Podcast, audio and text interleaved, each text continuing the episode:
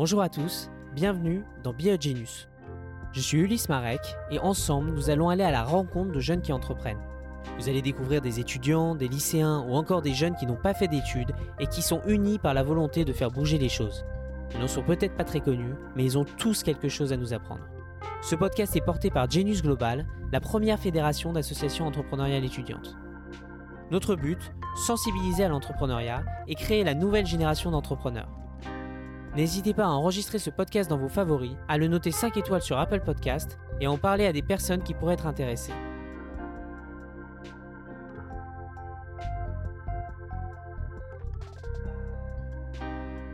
Be revient après un petit moment d'absence. Dans cet épisode, je reçois Morgan de Sparkmate, une entreprise qui fait du prototypage pour d'autres compagnies. C'est le premier épisode avec un ingénieur, raison de plus pour l'écouter.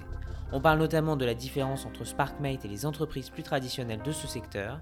On discute aussi de comment construire sa boîte pour se développer ensuite le plus facilement possible à l'international, que ce soit par les process, l'utilisation de l'anglais.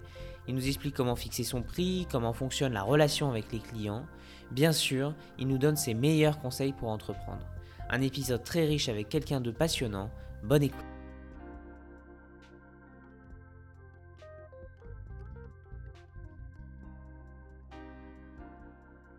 Salut Ulysse, ça va?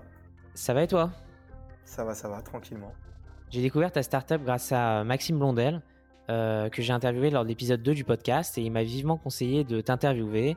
Euh, il y a aussi Julie Leroy, euh, vice-présidente de Genius Global, qui m'a expliqué un peu ton parcours assez impressionnant. Et du coup, je me suis dit qu'avec autant de belles recommandations, j'étais obligé de faire un épisode sur SparkMate. Ah, je suis flatté. Ah bah écoute, c'est comme ça, ta réputation te précède. Petite question introductive, est-ce que tu pourrais te présenter? Ok. Euh, bah, du coup, moi, c'est Morgan. Euh, j'ai 24 euh, ans. Je suis CEO et cofondateur de Sparkmate. Sparkmate, c'est une société de services en ingénierie. Ça, c'est le mot pas joli. de façon jolie, entre guillemets, on aide des entrepreneurs à développer des produits, plus particulièrement dans l'IoT. Donc, en gros, on a des entrepreneurs qui viennent nous voir avec une idée, ils travaillent quelques semaines avec nous et à la fin, ils ont leur produit prêt à être euh, testé euh, slash commercialisé sur le marché. L'IoT, euh, juste pour expliquer, c'est-à-dire Internet of ah, Things, donc les objets connectés. Ouais, c'est ça exactement. On fait beaucoup d'objets connectés. Nous, on a la croisée entre le hardware et le software. les objets connectés, c'est un peu le la, dernière trend entre guillemets dans le hardware, c'est bah, des objets connectés, mais enfin des objets connectés en fait en réseau, soit via Internet ou ailleurs, et qui travaillent tous ensemble entre eux. Donc c'est un sujet qui est très complexe. Il faut manier, il faut être excellent en hardware, excellent en software. Ce qu'on fait nous chez Un challenge pour moi, ça va être que je suis pas un G, euh, donc je vais essayer de, traduire et de vulgariser un peu euh, tous ces termes. Euh, du coup, est-ce que tu pourrais me parler un peu de tes, études, ce que tu as fait avant SparkMate? Ok, je sais pas si c'est très représentatif de de mon parcours, mais j'ai fait, moi en gros, donc j'ai fait un pour remonter à j'ai fait un bac S sciences de l'ingénieur. Euh, je sais même pas si ça existe encore d'ailleurs maintenant. je, sais plus ou moins. Bref, c'est un, un autre sujet. Euh, donc j'ai fait un bac S sciences de l'ingénieur. Après, je suis rentré en post-bac directement à l'université de technologie de Troyes. Euh, à l'UTT, j'ai fait donc le tronc commun, donc directement post-bac. Je fais un an et demi à Troyes. Après, je suis parti six mois à Shanghai, où j'ai fait l'université de technologie sino-européenne de l'université de Shanghai. Donc euh, c'est euh, c'est la quatrième UT du, du groupe des UT qui est à Shanghai. Après, je suis rentré en France pendant euh, un an et quelques. Ouais, ça, un an. Je suis parti faire un stage dans une agence digitale en, en Australie qui s'appelait Enabler. je suis rentré en France pendant six mois. Et après, j'ai fait mon stage de fin d'études dans une de mes boîtes. donc, j'ai eu un parcours un peu bizarre parce que j'ai fait que quatre ans et demi d'études alors que j'ai eu un, un diplôme d'ingénieur, mais parce que mon école, c'est une université, enfin, c'est une université, une université qui, qui, qui délivre un diplôme d'ingénieur. Et euh, tu peux organiser ton parcours un peu comme tu veux. Donc moi, je prenais beaucoup de cours, euh, beaucoup de cours par semaine pour être euh, libéré le plus tôt possible. Donc tu as pu gagner du temps. Tu étais aussi investi dans l'associatif, il me semble? Ouais, exactement, exactement. J'étais, j'ai fait pas mal de trucs, notamment, mais je pense ce qui parlera le plus aux, aux éditeurs, c'est que j'ai passé beaucoup, beaucoup de temps euh, à m'occuper de Innovut à l'époque à, à l'UTT, qui est par la suite devenu une antenne de Genius. En quoi est-ce que tes expériences précédentes t'ont aidé à créer SparkMate? C'est quoi un peu les, enseignements que tu en as tirés? Pas mal de choses, mais je pense qu'il m'a le plus apporté en fait, c'est notamment, c'est pas forcément le mot management, mais le fait de travailler avec des gens. moi, j'ai souvent été un solitaire et le fait d'être entre guillemets dans la partie plus associative, ça m'a aidé à comprendre ce que ce qu'était une organisation, comment une organisation fonctionnait, quels étaient les problèmes qu'on pouvait avoir. ouais, surtout que c'est c'est quelque chose qu'on qu'on voit peut-être un peu moins quand on est en école d'ingénieur, ce, ce, côté gestion de projet, euh, travailler en équipe et, qui est super important dans l'entrepreneuriat, moins que tu veuilles être solopreneur, comme c'est un, autre sujet. Ouais, c'est ça, ça. C'est ça, c'est ça. Ouais, moi je m'en suis rendu compte, mais bon, c'était plus à, à travers, mais parce que j'ai eu plusieurs boîtes avant, avant SparkMate, mais ouais, je me suis vraiment rendu compte en fait, euh, au fur et à mesure de mes expériences, en fait, qu'il y avait un, un vrai sujet, c'est comment est-ce que tu, euh, comment est-ce que tu euh, arrives à t'entourer des bonnes personnes. En fait, au début, moi, j'ai commencé en freelance, puis j'ai, je suis arrivé à un point où en fait, je pouvais plus travailler en freelance. Du coup, je me suis associé avec une personne avec laquelle on a commencé à, à travailler, on a fait grossir l'activité. Après, on s'est rendu compte que même à deux, on pouvait pas et qu'il fallait faire, qu'il fallait aller plus loin, quoi. Est-ce que tu te voyais entrepreneur avant de commencer tes études ou à quel moment tu t'es dit l'entrepreneuriat c'est ça ou est-ce que tu t'es dit ça hein, déjà? Alors pas du tout. Euh, je me voyais pas du tout entrepreneur quand j'ai. Je savais même pas ce que c'était que l'entrepreneuriat. Je viens pas du tout d'une famille d'entrepreneurs.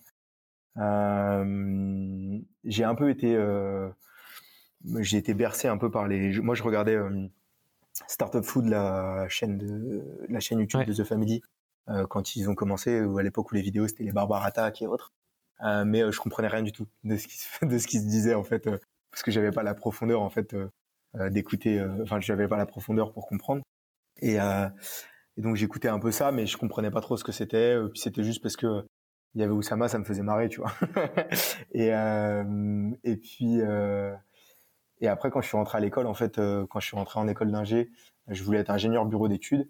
Et après, en fait, à à mesure de en, discutant en fait avec des gens qui étaient plus âgés que moi et qui m'expliquaient c'était quoi leur métier, bah j'ai j'ai complètement, je me suis dit c'est pas du tout pour moi. Euh, et puis je suis arrivé un peu dans l'entrepreneuriat par hasard parce que bah, pour payer, pour financer en fait mes études et tout, euh, j'ai euh, je me suis mis en freelance et, euh, et en fait euh, c'est un peu comme ça que je suis rentré dans l'entrepreneuriat. Donc c'était vraiment un peu par hasard quoi. C'est au début la logique, la logique c'était de me dire au lieu d'aller mettre des boîtes de conserve dans dans des rayons, euh, dans des rayons le soir, euh, je vais euh, faire des trucs que je connais. et donc, je vais aller développer des imprimantes 3D, des robots pour des gens. et en plus, c'est l'occasion d'apprendre peut-être plus et tout en appliquant ce, que, tu as aussi appris quoi, de manière plus pratique. Comment, après tes, tes, expériences, je veux dire, associatives, en tant qu'étudiant, tu as été un peu freelance et après, tu as vraiment lancé des boîtes? Tu peux m'en parler un petit peu? Ouais, en fait, bah, j'ai été freelance. En, gros, quand je suis rentré de Chine, j'ai eu un peu un gros déclic. En fait, quand j'étais en Chine, bah, c'est la Chine, c'est un pays communiste entre gros guillemets, et en fait, tout le monde a des petits business, tout le monde a des side business, tout le monde a des petits trucs à côté. Et, euh, et du coup, je me disais, mais c'est pas possible. Quand je suis rentré en France, je me disais, c'est pas possible. Ils sont tous entrepreneurs là-bas, alors que c'est censé être un pays communiste. Pourquoi moi je peux pas être entrepreneur aussi Et en fait, c'est vraiment comme ça que c'est parti au démarrage. donc du coup, je suis dû rentrer de Chine en, en août. En septembre, j'avais euh, ouvert un statut de freelance euh, en mode auto-entrepreneur, tu vois. Et, euh, et en fait, j'ai commencé à travailler pour des boîtes que je connaissais. Donc, je faisais un site web pour telle personne, un drone pour une autre, jusqu'à travailler avec des belles boîtes. Hein. Notamment, je travaillais avec Sculteo D'accord. Qui est euh, une grosse boîte euh, d'impression 3D en France. Je m'occupais de faire euh, de la conception de machines spéciales pour eux. Ça, j'ai fait ça pendant. j'ai travaillé pour pas mal de clients, à la fois des fabricants de drones, pendant pas mal de clients pendant à peu près pendant à peu près un an, un an et demi, jusqu'à ce que je parte en Australie. Après, je suis parti en Australie et quand je suis rentré d'Australie, là, j'ai eu un autre déclic. Quand je suis rentré d'Australie, je travaillais dans une boîte qui s'appelait Enabler, qui était une agence digitale qui a été montée par des anciens de chez Google. Et en fait, euh, bah, j'ai un peu compris ce que c'était que le business à ce moment-là, et euh, parce que j'étais bras droit du CEO et donc du coup, je passais, euh, passais mon temps avec lui et, et, en fait, on parlait tout le temps de scaler, de, mais je comprenais rien, tu vois, je savais pas ce que c'était au début, tu vois, j'écoutais juste, mais je comprenais pas. Et, et en fait, j'ai un peu compris et quand je suis rentré, je me suis dit, je me suis dit bon, vas-y, je vais, je vais monter une boîte, mais je vais faire mieux que parce qu'en fait, il était question que je reste chez eux au début. Et, et mon école m'a dit, mon école m'a dit, c'est soit le job, soit le, soit le diplôme, mais tu choisis, tu choisis, c'est pas les deux, parce qu'il me restait des études à finir. Et, donc du coup, je suis rentré finir quand même choper mon diplôme d'ingé. Euh, parce que ça part juste d'un principe, c'est quand je commence quelque chose, euh, je m'arrête pas. Donc je voulais quand même aller jusqu'au bout de mon école, même si Dieu sait que les cours ça m'énerve. Et, euh, et donc du coup, bah, je suis je suis rentré et j'ai monté une première boîte. Donc j'ai dû rentrer en février, euh, au février ou mars, un truc comme ça. Et en juin, j'ai monté une première boîte avec euh, avec mon pote Max, qui est un pote d'école. Maxime, si tu nous écoutes. Euh, euh, et, donc du coup, j'ai monté une première boîte qui s'appelait MyCTO. Et en fait, on était un, un ni plus ni moins qu'un réseau de freelance. Donc en fait, on euh, on faisait de la, on avait pas mal de freelance qui étaient comme nous en fait, qui étaient des freelances plutôt tech et on aidait des boîtes sur leurs besoins bah, techniques, technologiques. On faisait, c'était plus une offre de consulting qu'une offre de service, dans le sens où vraiment on, on conseillait des boîtes sur leur stratégie tech euh, My CTO, c'est parce qu'en fait, c'est euh, pour My Chief Technology Officer. Euh, et le CTO d'une boîte, en fait, c'est le gars qui gère toute la partie technique et technologique. Donc j'ai fait ça pendant à peu près pendant un an, un an et demi. Et en décembre 2019, on a décidé, décidé de clôturer cette boîte avec, avec Max et on a créé SparkMate en, en 2020. Donc en janvier 2020, je me suis associé, donc toujours, il y avait Max, toujours dans, dans l'histoire, mais il y avait aussi Gislin, un autre pote d'école euh, qui nous a rejoint avec qui on a monté SparkMate. Donc maintenant on est trois. Et justement te, te, mettre avec, euh, trois ingénieurs, est-ce que tu trouves euh, que finalement c'était, est-ce que tu t'es interrogé là-dessus? Tu t'es dit peut-être qu'il nous faudrait des gens un peu plus business ou alors au contraire Ouais, je me suis beaucoup posé la question. Je me suis beaucoup posé la question au démarrage en fait en me demandant, tout le monde te dit en fait la diversité des profils, tout ça et tout dans le sens où euh, il y a du vrai, mais il y a aussi euh, en fait euh, les gens avec qui tu avec qui tu travailles. En fait, tu dois avoir une connivence qui est très forte. Et en fait, avec avec Max et Gis, on s'entend super bien, on se comprend. On avait monté Innovut ensemble à l'époque. On avait fait plein de projets ensemble, et donc on savait, on se connaissait, on sait comment on travaille, on sait comment on est. En fait, ce qui fait que tu vois, on a on n'a jamais eu de gros problèmes, tu vois je touche du bois, mais tu vois, on s'est jamais engueulé. Enfin, bien sûr, tu vois, comme dans toute boîte et comme dans toute euh, relation, tu as des moments où ça chauffe, mais on n'a jamais eu de grosse embrouille. Et, euh, et ça, c'est parce que je pense qu'on est à peu près câblés tous les trois de la même manière. Après, sur cette partie euh, business, et notamment monter une boîte avec trois ingénieurs, euh, tout le monde nous dit ouais, tout le monde nous disait ça au début. bah moi, j'ai vraiment pris le rôle entre guillemets je me suis un peu écarté de la partie euh, ingénierie euh, pour justement me focus plutôt sur la partie business. Et maintenant, tu vois, euh, je sais pas si je devrais me définir comme étant un ingénieur ou ou whatever. De toute façon, ingénieur, c'est un titre, c'est pas c'est pas un métier, tu vois ce que je veux dire. Et et du coup, non, pour moi, on, on, ça, on, gère ça pas trop mal et et notamment on on essaye d'avoir chacun notre focus sur sur une partie du business et qui sont pas reliés au fait qu'on ait fait un diplôme d'ingénieur ou pas quoi. C'est intéressant parce que souvent, euh, c'est vrai que c'est, il y a un peu euh, ce côté-là de, euh, tu vas faire un startup week-end, on te dit il faut que tu trouves un ingé, un tech, un type qui fait du design, un type plutôt commercial, et et c'est vrai que souvent après, du coup, tu es avec des, des inconnus, donc c'est c'est mmh. bah, en fait, en fait, il faut bien avoir, il faut bien avoir avoir ces rôles qui sont bien définis. Un mec qui fait du design, un mec qui fait ci, un mec qui fait ça mais ça veut pas dire que c'est quelqu'un qui doit avoir un, un, diplôme de euh, telle matière, enfin tu vois, de telle discipline. Euh, typiquement, moi, je m'occupe clairement de la partie business euh, chez SparkMate. Euh, Max, il s'occupe des opérations et Gis de la tech. Tu vois, on a chacun nos rôles et qui sont vraiment des, qui sont définis et chacun est dans son truc, tu vois. Et même si moi, je suis ingénieur comme Max Lay et comme Gis Lay, on dit pas grand chose sur la partie de Gis, tu vois. Et euh, bien sûr, on conseille, et c'est comme ça que ça fait la, la sauce un peu, euh, un peu magique, tu vois ce que je veux dire. Mais, euh, mais en fait, à la fin, c'est lui qui décide et c'est lui qui a ce rôle-là, tu vois ce que je veux dire, d'être le CTO ouais, de cette boîte-là. Et Max, c'est pareil sur les opérations, tu vois. En général, tu vois, le, en général, les COO des boîtes, c'est pas des, c'est pas des ingénieurs en général. Mais c'est pas parce qu'on a fait un diplôme d'ingénieur qu'on n'est pas apte à être CEO d'une boîte. oui, alors je sais pas, est-ce que tu peux être CTO sans avoir été ingénieur? Ça, je, je sais pas. Ouais, ça je pense que ça je pense que c'est chaud. Mais, mais, c'est vrai que euh, c'est le grand avantage euh, que qu'on jalouse souvent euh, aux ingénieurs, c'est que c'est plus facile d'aller dans un sens que dans l'autre. oui et non. Moi, je, moi, je, pour te dire, moi, ça a été violent pour aller sur la Ah oui? partie business entre guillemets. Enfin, c'est pas que ça a été violent, mais c'est qu'en fait, bah, il y a un moment, tu vois, où moi j'ai mis l'impact. Tu vois ce que je veux dire de la même manière? Je sais pas, tu vois, si j'avais été business, si ça aurait pas été plus rapide pour moi d'apprendre l'ingénierie, tu vois. Et euh, mais je pense que je, pense que je pense que oui, il y a quand même une certaine facilité dans le sens où, euh, en fait, tout le monde a, même si euh, c'est des sujets qui s'appréhendent un peu plus facilement. Mais après, tu vois, nous, on est une on est une boîte autofinancée. Et donc, on, on a quand même un sacré truc, tu vois, en termes de de gestion et autres. Et en fait, bah, apprendre tout ça, ça c'est pas après, tu vois. J'ai pas un diplôme de finance, tu vois. et donc il a fallu, euh, il a fallu l'apprendre. Il a fallu, euh, il a fallu ouais, euh, se faire son MBA. en général, il y a une blague un peu chez SparkMate en disant qu'on a fait un MBA de la rue, mais c'est un peu la vérité, tu vois.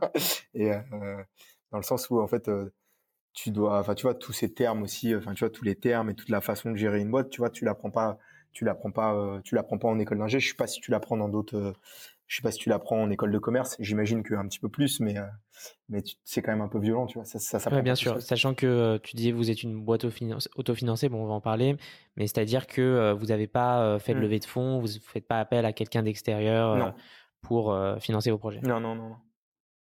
Non, non, clairement, non, non. On a, à date, en fait, dans la boîte, on a jamais eu de subvention, jamais eu de prêt, jamais eu d'argent investi par des capitaux, dans des, par, de, par des capitaux privés on a tout fait euh, on a tout fait ouais comme ça et donc du coup ça impose en fait que tu aies une, une, certaine rigueur sur euh, sur ton cash et la gestion dont tu la gestion que tu en fais euh, qui est un peu qui est un peu stalinienne tu vois.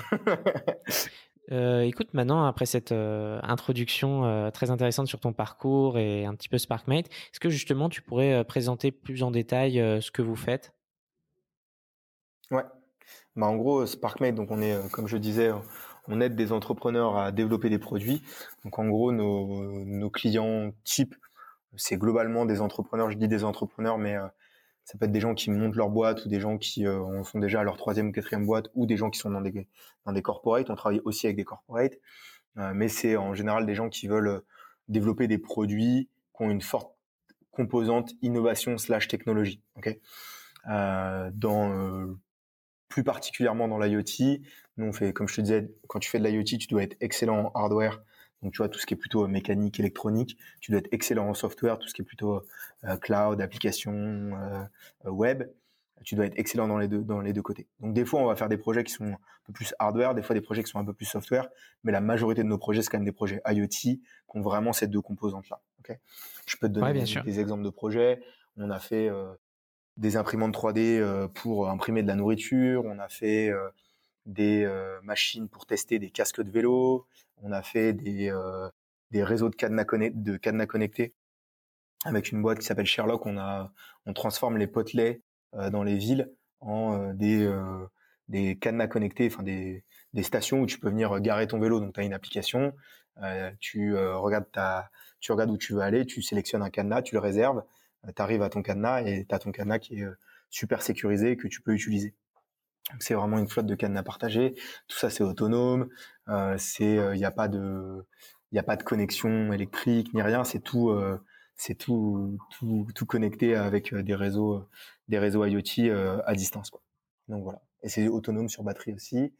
On a fait, là, un de nos derniers gros projets, c'est de faire un, on a fait un algorithme de machine learning pour faire de l'analyse de radio En gros, on a des clients qui sont des, anciens dentistes qui sont venus nous voir en nous disant, euh, voilà, en fait, nous, on aimerait euh, essayer de prédire un, quelque chose qui s'appelle la perte osseuse. Je vais essayer de, je vais essayer d'être très didactique, mais en gros, la, la perte osseuse, c'est quand on t'arrache une dent. A priori, c'est une thèse scientifique qui dit que ton, ton os va se rétracter. L'os de ta mâchoire va se rétracter. Et ça peut poser des problèmes quand on veut poser un autre implant ou quelque chose.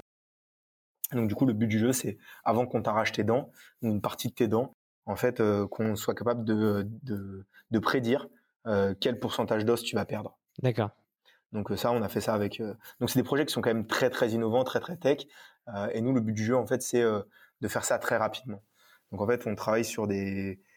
On essaye en fait de.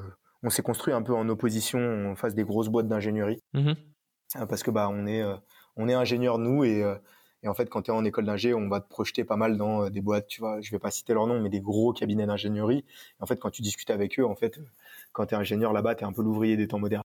Et nous, ça nous plaisait vraiment pas de, de devenir l'ouvrier des temps modernes. Et on s'est dit, on va faire, on, s'est dit, il y a un problème avec leur business model. Parce que, un, leurs clients sont pas contents. Et deux, les ingénieurs en interne qui travaillent pour eux sont pas contents. Il y a vraiment un sujet, ça veut dire que pourquoi À cause de quoi, justement, les ingénieurs qui travaillent parce que le, le, travail en général est trop morcelé. C'est des petites parties, tu vois vraiment, tu, tu vois vraiment jamais où est-ce que ça va aboutir. Euh, tu es bazardé de client en client, tu sais pas ce que tu fais. Euh, tu globalement jamais de bureau en général dans ces grosses boîtes. Tu es tout le temps placé chez des clients, tu vois ce que je veux dire. Euh, t'es, euh, voilà, tu as, tout ce, tout ce truc-là. Il y a en général aussi un, un truc qui est fait là dans ces boîtes, c'est qu'en fait, on fait croire aux ingés quand, c'est de, quand ça devient des, des bons ingés, quand ils sont seniors, quand ils sont seniors, en fait, il faut qu'ils euh, arrêtent l'ingénierie, qu'ils fassent du management. Moi, j'ai toujours trouvé, que c'était une énorme connerie, en fait. Euh, quand tu es un bon ingé, mais fais deviens un très bon ingé, tu vois ce que je veux dire? Genre, euh, va pas faire du management. Si tu es bon, tu vois, pourquoi, pourquoi tu irais faire autre chose si tu es bon dans ce que tu fais? Sauf si tu en as envie, tu vois. Mais si tu n'en as pas envie, tu vois, alors que dans ces boîtes-là, il y a une espèce de pression qui te dit qu'en fait, pour gravir les, les échelons, en fait, on valorise tellement le management qu'en fait, tu dois devenir manager. Il y a ce premier point-là et et il y a un autre sujet aussi, c'est que ces boîtes sont tellement hiérarchiques qu'en fait, t'as euh, ouais le job il est vraiment morcelé. T'as un sales qui va parler à un project manager qui parle à un tech lead qui parle à un machin pour qu'à la fin le projet du client il soit effectué par un junior qui sort d'école tu vois. Toi en, en, en, opposition je veux dire vous avez je suppose euh, moins de projets mais vous les suivez beaucoup plus? ouais en opposition non. Non, en fait, on a, ouais, nous, on veut devenir, on veut quand même devenir une, une très grosse boîte, euh, mais dans le sens où, pour le moment, en fait, enfin, c'est ce qu'on va faire en tout cas, je pense pendant les prochaines les prochaines années. Nous, on pense que il y a une perte d'humanisme entre guillemets à partir du moment où tu commences à passer 15-20 personnes dans une boîte. Donc en fait, nous on veut faire une, un network de plein de petites boîtes de de 10, 15, 20 personnes grand max. Euh, donc euh, on a déjà euh, trois boîtes pour le moment. On en a une à Hong Kong, une à Bucarest et une à Paris. Et donc ces trois boîtes-là, en fait, elles ont le même modèle. elles partagent les mêmes choses, les mêmes outils, les mêmes les mêmes façons de faire les projets, mais juste en fait, elles ont un, un elles ont, elles ont des clients qui sont complètement différents. Elles travaillent que pour des clients euh, locaux. Tu vois, les clients, les gens de Hong Kong travaillent que pour des gens à Hong Kong. Les gens de Bucarest travaillent que pour des gens à Bucarest. Les gens de Paris travaillent que pour des gens à Paris. en fait, on, garde quand même même cette super cette proximité qu'on a avec nos clients. Euh, enfin, on, la garde même si on commence à être une boîte, tu vois, qui est présente sur euh, quasi trois continents. On garde vraiment cette proximité avec nos clients. Et, comment est-ce qu'on le fait? En fait, en gros, c'est en ayant vraiment des, une structure qui est très peu hiérarchique très à plat. Euh, tu vois, les projets chez nous, en général, tu as toujours euh, un lead, mais en fait, nous, le lead chez nous, c'est plus quelqu'un qui a plus de travail que les autres. On dit souvent the lead serve the team, not the opposite, tu vois? En gros, dans le sens où, en fait, le, le lead, c'est le gars qui va communiquer avec le client. C'est plus pour le client qu'on met un lead. Mais après, sinon, la structure, elle est, elle est très flat. Il n'y a pas de, pas de project manager, il n'y a pas de sales, il n'y a pas tout, tout ça. En fait, ce qui fait qu'en fait, les ingés, ils suivent le projet du début à la fin. Et c'est très intéressant pour eux parce qu'en fait, en gros, et nous, on a conçu, je t'ai dit, on est un G aussi, nous, on a conçu la boîte comme étant un peu la dream boîte dans laquelle on aimerait travailler. Donc, on a euh, à la fois ce truc-là de euh, travailler sur des projets pendant des périodes d'à peu près six mois, mais on change aussi de projet, tu vois, relativement souvent, ce qui fait qu'en fait, on n'a pas le temps de se lasser. On change de projet sous relativement souvent, euh, et voilà. Et on travaille souvent en plus avec des entrepreneurs. C'est aussi pour ça qu'on s'est tourné vers les entrepreneurs. Euh, on travaille avec des jeunes boîtes, parce que comme ça, c'est super dynamique, ça bouge. Euh, vraiment, je te dis, on a conçu la boîte comme étant un peu notre notre dream boîte dans laquelle on aurait rêvé d'être euh, d'être recruté. ouais, ça me ça me donne euh, plein de questions qui qui viennent. justement, comment peut-être pour revenir un peu plus en amont, comment vous est venue l'idée? C'est en observant ces grosses boîtes dont tu parlais que vous vous êtes dit ça, ou c'est plutôt une manière d'élargir ce que tu faisais en tant que freelance? Les deux. les deux. En fait, en gros, euh, je te dis, en, moi, la transition, elle a été quand même relativement naturelle. Parce que je suis passé de freelance à un réseau de freelance à une boîte de service. Euh, mais donc la transition pour moi n'a pas été trop compliquée. Euh, par contre, en fait, au fur et à mesure de mon activité de freelance, en fait, je voyais ces autres boîtes-là. Plus, entre guillemets, je grandissais, plus je voyais mes potes qui étaient placés dans ces boîtes-là, plus ils me racontaient comment ça se passait en interne, plus je me disais ça me dégoûte et je me demandais comment ces boîtes-là existaient. Et, et du coup, on s'est vraiment ouais, construit, construit en opposition, en opposition à ces boîtes. Et c'est vraiment, c'est un truc qui a été un peu naturel. Euh, et surtout aussi, on n'a pas non plus, tu vois, on n'a pas essayé de copier des gens. Dans le sens, on s'est dit, ok, il y a un problème qui est ce problème-là. Et, c'est, et là, je te le dis a posteriori, ça semble être très clair en mode le problème, on l'a identifié. On a mis longtemps à le comprendre, c'est ce que je veux dire? Mais en fait, la, la, la, la, la construction de, de, de nos entreprises, puisque bah tu vois, il y a eu, il y a eu cette boîte là avant qui s'appelait MyCTO que j'ai fait avec Max. Pas, on avait déjà identifié ce problème-là. Mais c'est au moment, je pense, au moment où on a travaillé, on avait fait un an, un an et demi avec MyCTO, avec Max, qu'on a vraiment commencé à comprendre le jeu dans lequel on jouait. Tu vois. Oui. Et on a vraiment commencé à comprendre qui étaient les compétiteurs et qu'est-ce qu'ils faisaient.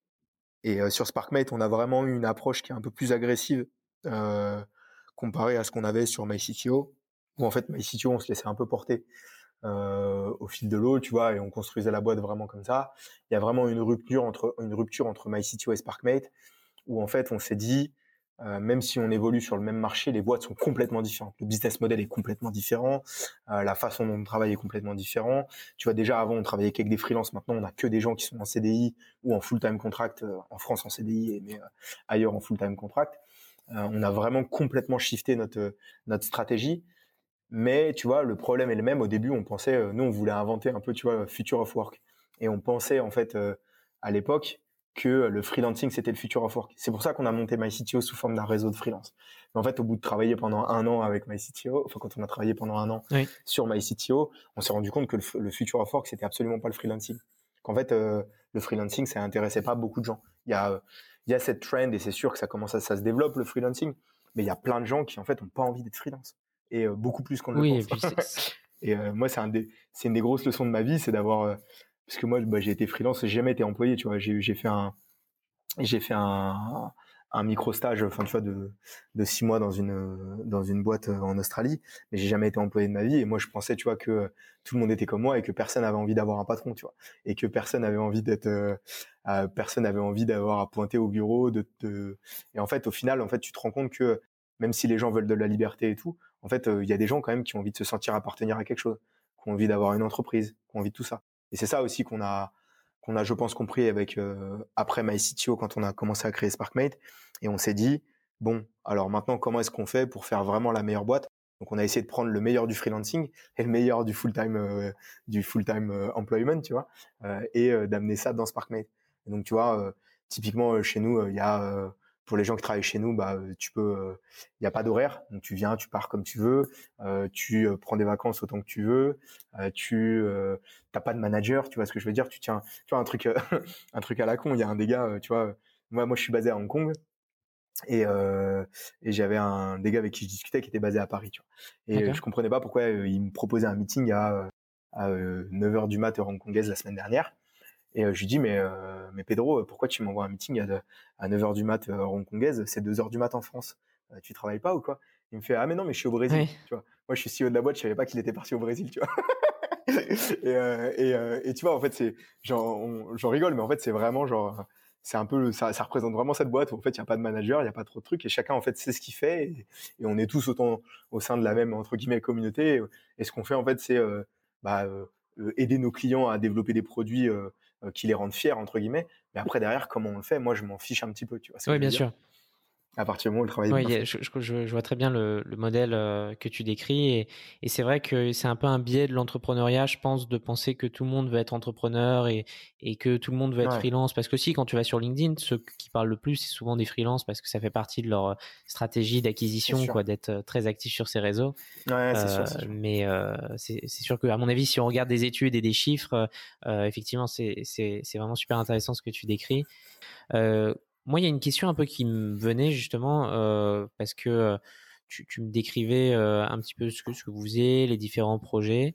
Comment est-ce que déjà le business model, je suppose que c'est comme une, agence. Comment est-ce que vous fixez le, prix? Est-ce que c'est toujours sur devis? Est-ce que vous avez des prestataires qui sont un peu fixes? Ouais, ouais, ouais. En gros, ce qu'on, nous on est pareil. Je t'ai pas trop parlé de ça, mais sur la partie opérationnelle en fait, nous on a on a un, modèle en fait où on, on travaille en fait par euh, rythme avec un rythme de cinq semaines. donc en fait, tous nos projets sont découpés en euh, ce qu'on appelle des milestones de cinq semaines et tous ces milestones là démarrent et finissent à la même date dans euh, le calendrier. Donc tu vois, là par exemple, on a on a démarré des projets le le le 26 mars, on va les finir le 28 avril, tu vois. Et, euh, et, en fait, on et en fait toutes les cinq semaines, il y a des nouveaux projets qui il y a des projets qui finissent, des nouveaux projets qui redémarrent. Donc, nous, comment on scope ces projets, c'est qu'en fait, ces périodes-là de cinq semaines, euh, la façon dont on, dont on scope les projets, c'est en gros, on utilise une unité qu'on a en interne qui s'appelle le Spark. Et en fait, euh, les projets, ils ont un, en fait, le Spark, c'est globalement équivalent à la charge entre guillemets de travail ou la charge. Euh, c'est voilà, c'est vraiment c'est une unité entre guillemets de de valeur qui s'appelle le Spark. Et un Spark, par exemple, pour te donner une idée, Ici à ici à Hong Kong, euh, c'est 18 500, euh, excuse-moi, 180, 185 000 Hong Kong dollars. D'accord. Et donc du coup, ça fait à peu près ça fait à peu près 18 500 18 500 euros à peu près. En France, tu vois le en France le prix du le prix d'un Spark, c'est 20 000 euros. Et donc après derrière, suivant les suivant les projets, par période de cinq semaines, on a des clients qui ont un, deux ou trois Spark. On n'a jamais des projets qui sont plus de trois Spark. Euh, mais donc tu vois, un, deux ou trois Spark, bah, ça va potentiellement en fait, euh, ça va te donner un projet entre 20 et 60 000 euros. Euh, pour la partie française, je te parle de la, de la France. Parce bien sûr. Je pense qu'il t'intéresse le plus. mais voilà. Et donc du coup, en fait, ce Spark-là dépend du, dépend du prix du marché entre guillemets. Tu vois, en Roumanie, ça va être un peu moins cher parce que bah, c'est pas le marché est pas aussi développé qu'en France. Euh, et après derrière les projets, donc ça c'est juste pour les périodes de cinq semaines. Et après vu que les projets sont globalement différents, bah on a des projets qui vont de euh, en fait, globalement, euh, j'ai envie de te dire, on a un peu touché SparkMate. On a du projet qui va de 20 000 euros, un Spark, cinq semaines, c'est fait, à des projets avec lesquels on travaille pendant six mois et et on reach des quasi 30 Spark et et ça coûte ça coûte 400 000 euros, tu vois c'est vraiment, ça dépend vraiment des, ça dépend vraiment de nos clients. Je vais donner comme une bonne moyenne, mais une bonne moyenne en général chez nous, c'est quand même à peu près 8 euh, Spark. D'accord. 8 Spark, donc euh, à peu près 160 000 euros de, moyenne de projet. C'est, super intéressant ce, ce côté euh, presque monnaie virtuelle, quoi, de, pour quantifier un peu l'effort. Tu sais qu'à un moment, on a hésité, on a hésité à en faire une, une crypto-monnaie pour rigoler. on s'était dit, on va faire une blague, on va faire une crypto-monnaie, on va faire croire à des gens qu'on lève de l'argent avec notre crypto-monnaie. Mais, euh, on s'est dit que c'était une vieille blague, pas rigolo. ouais, justement, euh, c'est ce que je trouve aussi super intéressant, c'est ce côté, euh, bah, même dans, tu vois, dans le nom, euh, ça s'appelle le Spark, ta boîte s'appelle SparkMate, vos autres projets, il y a SparkIt aussi, dont on n'a pas encore parlé, si je me souviens bien. Il y a vraiment une euh, cohésion et tout à l'heure tu parlais d'appartenance à une entreprise et j'ai l'impression que vous avez euh, ce truc-là qui est vachement développé. Ouais. Non, on a, on a un gros sujet parce qu'en fait, tu vois, nous on est une boîte de service, même si on est, on essaie d'être une boîte de service moderne qui, enfin, tu vois, un peu plus moderne qu'entre guillemets, enfin beaucoup plus moderne que la moyenne, mais, mais même si on est, tu vois, une on est une boîte de service. Et en fait, euh, si tu veux craquer pour moi le business model des boîtes de service, en fait, euh, c'est euh, les meilleurs projets amènent les meilleurs talents, les meilleurs talents amènent les meilleurs projets. Il faut que tu démarres ce cercle entre guillemets vertueux qui en fait va faire. C'est ça qui génère la croissance de ta boîte. Pour te donner une idée, en ce moment, on, a zéro problème de vente. En fait, on galère en recrutement parce qu'en fait, je pense que tu vois, on a bien fait notre travail avant et en fait, maintenant, il y a cette espèce de bouche à oreille qui se fait, ce qui fait qu'en fait, on a euh, les meilleurs projets qui ont ramené les meilleurs talents, les meilleurs talents qui ramènent les meilleurs projets. Et là, on est vraiment dans une phase, tu vois, où là, tu vois, je pense pendant les, les deux prochains mois, on va être très focus sur le recrutement. Peut-être les deux mois d'après, on va être un peu plus focus sur de la vente. Enfin, tu vois, c'est c'est vraiment en fait, euh, c'est un, on essaye de créer ce truc-là et et la, la partie brand entre guillemets, même si pourtant Dieu sait qu'on est mauvais là-dessus, parce qu'autant même si on est des ingés et que la partie business, on a bien compris, la partie marketing, c'est encore un peu le, sujet, tu vois. et, euh, et du coup, en fait, on, on, essaye quand même, tu vois, si tu regardes, tu vois, toutes les boîtes dans l'ingénierie, en fait, elles ont des marques qui sont pourries. Elles sont, ça ressemble à rien.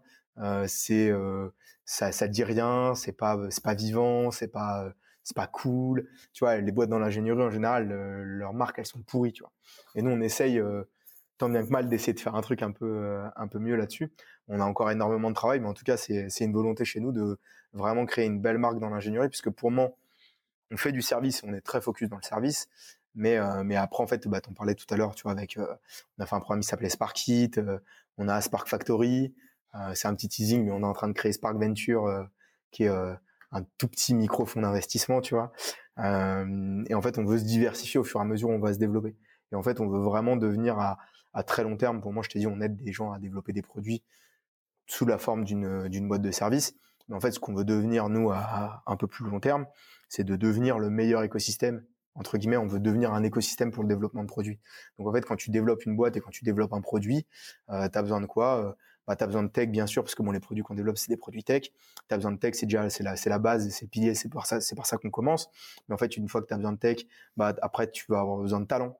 Donc en fait, bah, faut peut-être avoir une agence de recrutement. Après, tu vas avoir besoin de fonds, peut-être avoir un fonds d'investissement.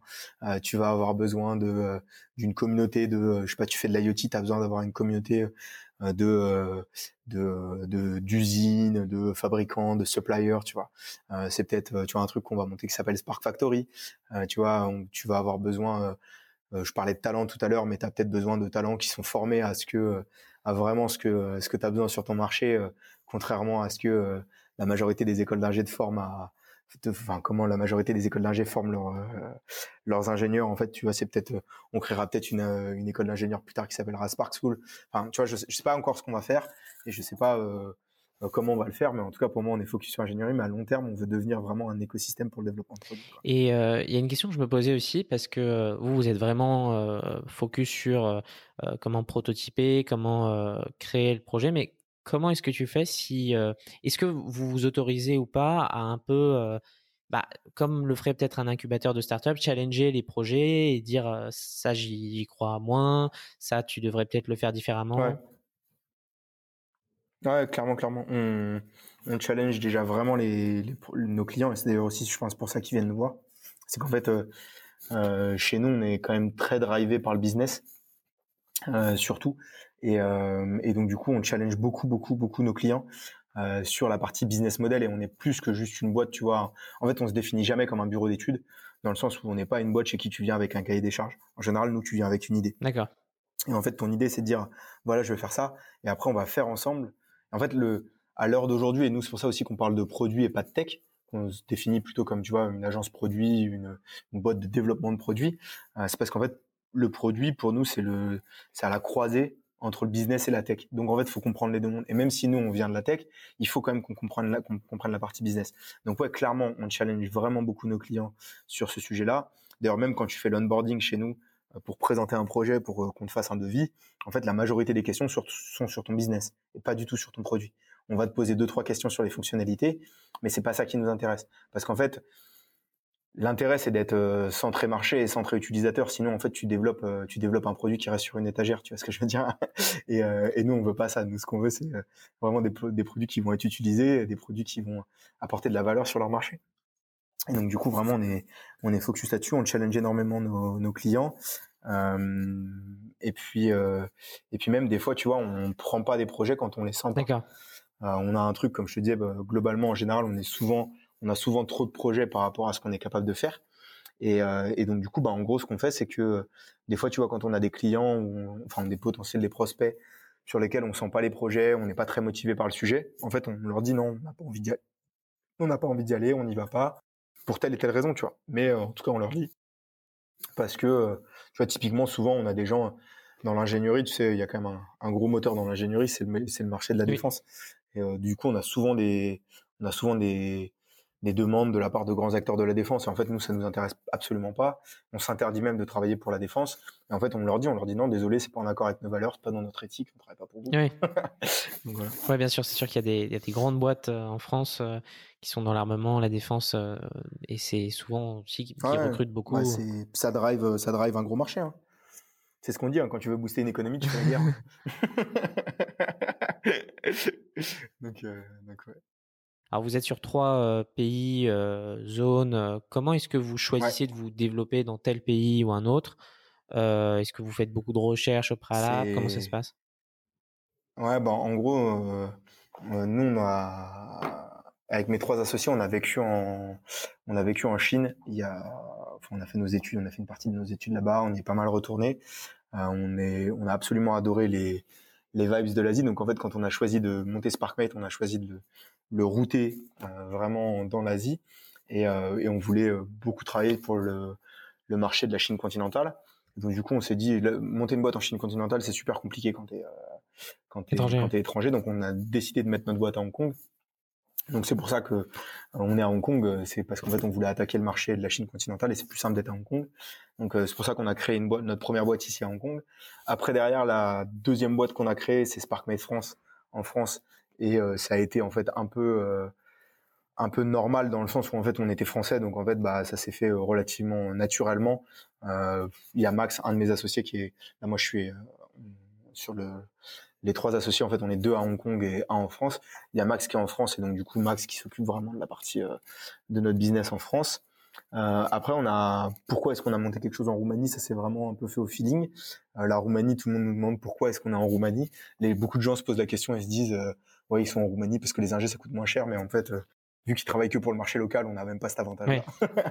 et en fait, en Roumanie, c'est c'est un de mes premiers stagiaires de d'une d'une précédente boîte qui m'avait dit qui m'avait dit qui m'a dit un jour ouais je kiffe de où Sparkmate quand est-ce qu'on que vous venez en Roumanie pour que je puisse travailler pour vous? Et je lui dis, mais attends, euh, c'est toi qui vas créer SparkMate en Roumanie. je lui dis ça en rigolant sur Instagram, tu vois. Et il me dit, ouais, moi je suis chaud. Et, euh, et en fait, c'est comme ça qu'on a créé SparkMate Roumanie. et, euh, et donc, du coup, voilà. Et après, derrière, les marchés sur lesquels on veut se lancer, on a des marchés sur lesquels on target. Là, euh, c'est un peu plus compliqué avec le Covid. Donc, tu vois, à moins qu'on ait des gens dans les marchés directement dès maintenant. Et là, c'est ce qu'on est en train de faire, notamment pour Shanghai et Sydney, de lancer. Mais sinon, pour le reste, c'est un peu plus compliqué.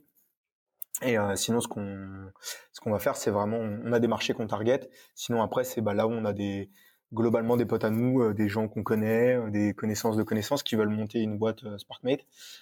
et en fait, on n'a pas, c'est pas un modèle de franchise, mais mais quasi dans le sens où on peut quasi franchiser le modèle, on pourrait franchiser le modèle, on ne le fait pas. Mais du coup, en fait, on a des drivers en fait qui qui montent des pays. Et là, tu vois un de nos gros sujets sur 2021, c'est monter 10 boîtes. Tu vois. donc, euh, donc là, on va ouvrir normalement 10 nouveaux pays là d'ici euh, fin Et c'est quoi, euh, d'un point de vue juridique, le, le, statut des sont des filiales, des succursales? Ouais, c'est des filiales, c'est des filiales, c'est des filiales. C'est des filiales qui sont qui sont détenues. c'est un peu compliqué à expliquer, mais en gros, au démarrage, en fait, la première année, on, on cofonde la boîte en fait avec des avec le driver. Et donc le driver, c'est la personne qui est, euh, c'est le lead du pays, tu vois. Et euh, par exemple, je te dis avec avec Théo ce qui se passe.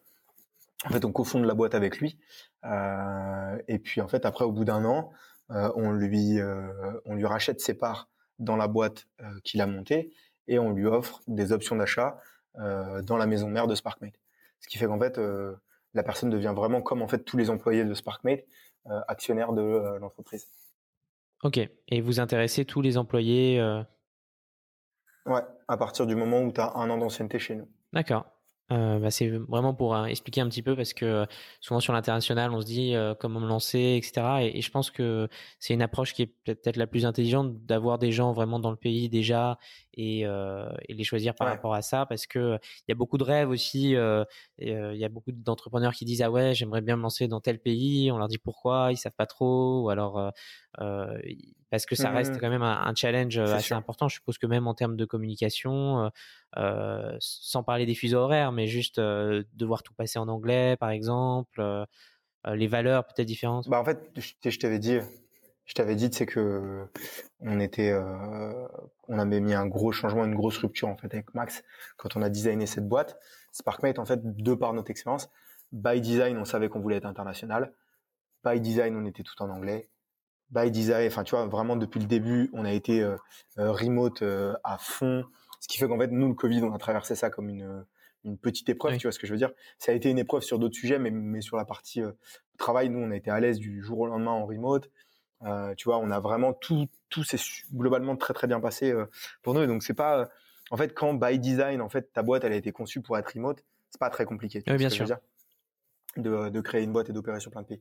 Et by design, on savait qu'on voulait se développer comme ça. Donc en fait, on a créé au début euh, vraiment ce truc-là, ce modèle-là, de se dire en fait, on a des petites squads, des petites boîtes, des, des, petites structures à taille humaine. Donc en fait, c'est pas très compliqué. Tu vois, Théo, typiquement, et je te dis pas que c'est simple pour lui en Roumanie, mais quand en Roumanie, il a voulu euh, monter la Roumanie, en fait, c'est limite si je lui ai pas donné une boîte en une boîte en tu vois en fait, euh, il a rejoint notre, euh, tu vois, euh, j'avais tout créé instantanément. Enfin, tu vois, je l'ai l'onboarding, l'onboarding, la création, les contrats et tout, ça nous a pris une semaine même. D'accord.